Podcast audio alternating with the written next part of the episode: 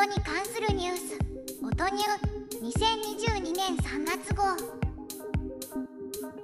世の中にあふれるさまざまなニュースの中から音に関する話題だけを番組独自の視点でピックアップしてお届けします。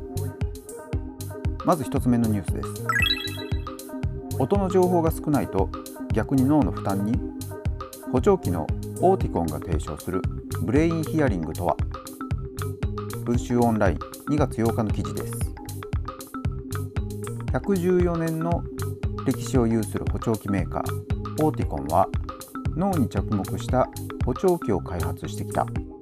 先進補聴器オーティコンモアは人工知能技術を用いて周囲のありのままの音の情景を脳へ届ける。補聴器って通常は外から入ってくる音を増幅して聴力の弱っている方の耳に伝えるものですけどこの商品は単に外部の音をそのまま伝えるんじゃなくてその音が何の音か人工知能がそれを判断してそれが自然に聞こえるバランスに調整されて伝えてくれるということのようです。補聴器って通常は外から入ってくる音をそのまま増幅して聴力の弱っている方の耳に伝えるものですけどこの商品は単に外部の音をそのまま伝えるんじゃなくてその音が何の音かということを人工知能が判断してその音が人間にとって自然に聞こえるバランスに調整して伝えてくれるということのようです。実際にレコーダーとかスマホとかで環境音なんかを録音してみるとよくわかりますけどマイクって音に対して非常にフラットに反応してるんですね。音の距離とか音の大きさそのままに受けて小さかったら聞こえないし大きすぎたら割れるしっていう。ようにでも人間の耳はある特定の音に意識を集中させると他の音がマスキングされたり気になる音だけを探して聞いたりっていうことができるわけです。この補聴器は人工知能に1200万種類の音を記憶させてて鳥の音ならこう聞こえるとか判断してくれるそうですけどどれぐらい人間の聞こえ方が再現できるんでしょうね。続いてのニュースです。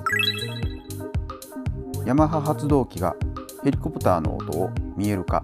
その方法と狙い。日刊工業新聞2月26日の記事です。ヘリコプターのババババという飛行音を見える化ヤマハ発動機は音響や流体構造の解析など複数のシミュレーションを統合した解析手法である。連成解析で産業用無人ヘリコプターのエンジンの発する音やローターの流動音が混ざり合って聞こえる飛行音を見える化した。ローターの流動音の正体を解明し稼働時の静音性を高めるのが狙いだ。ヘリコプターの周囲の音をヒートマップみたいにして色の濃淡で音の大きさとか音の流れが見られるので何がどう影響して騒音につながっているのかが分かるということなんだと思いますけどこれをもとに製品開発だけじゃなくて操縦の仕方によって静かに飛ばせるかどうかとかそういうことも含めて研究を進めてるみたいですね。産業用無人ヘリコプターっていうのはドローンも含まれてるんですかね。あれも大概うるさいですけど。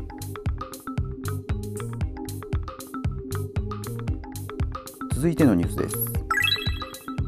牛が嫌がる音と光を発信する軽量 11g の充電式アクセサリーモスート。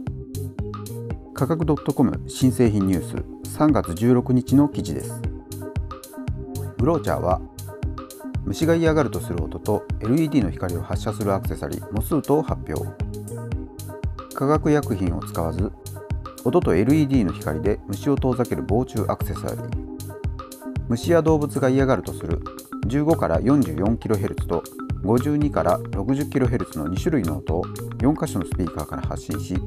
LED ライトから600から610ナノメートルの可視光を照射する。これはずいぶん前に人から聞いた話なんで本当かどうかわからないんですけど昔のブラウン管のテレビってすごく広域のところでノイズが出てたんですね。だから僕はブラウン管の時代は家電量販店のテレビがいっぱい並んでるコーナーに行くと耳がキーンってするから苦手だったんですけど当時はどこの家にもブラウン管のテレビがあったわけじゃないですか。だからテレビを見てると四六時中ブラウン管のノイズをうっすら聞き続けてるのでブラウン管テレビで育った世代は一律ある周波数以上の音は聞こえなくなってるっていうのを聞いたことがあるんですね。だから虫除けで高周波の音を出すっていうのは自分は意識的には聞こえてないとはいえちょっとそこが心配かなと思いました。では本日最後のニュースです。音を聞き取る布地。ネイチャーエイジア3月17日の記事です。音を効率的に検出できる特殊な繊維が編み込まれた布地を発表した論文がネイチャーに掲載される。これらの布地は人の耳の複雑な聴覚系から着想したもので双方向的なコミュニケーションに使用でき音源定位を補助しあるいは心臓活動のモニタリングに使用できる。これは布地に圧電繊維っていう特殊な繊維が織り込まれてて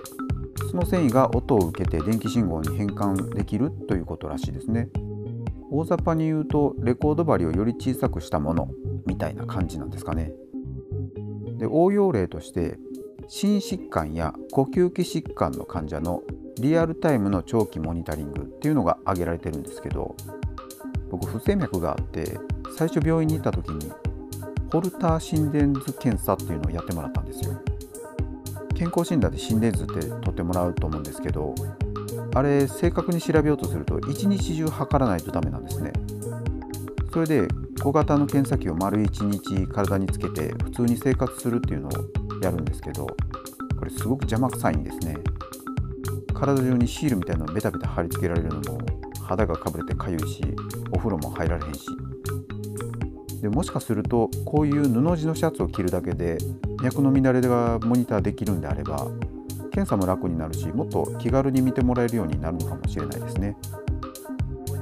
心疾患の持ち主としては期待が高まるところです。以上音に関するニュース音ニューでした。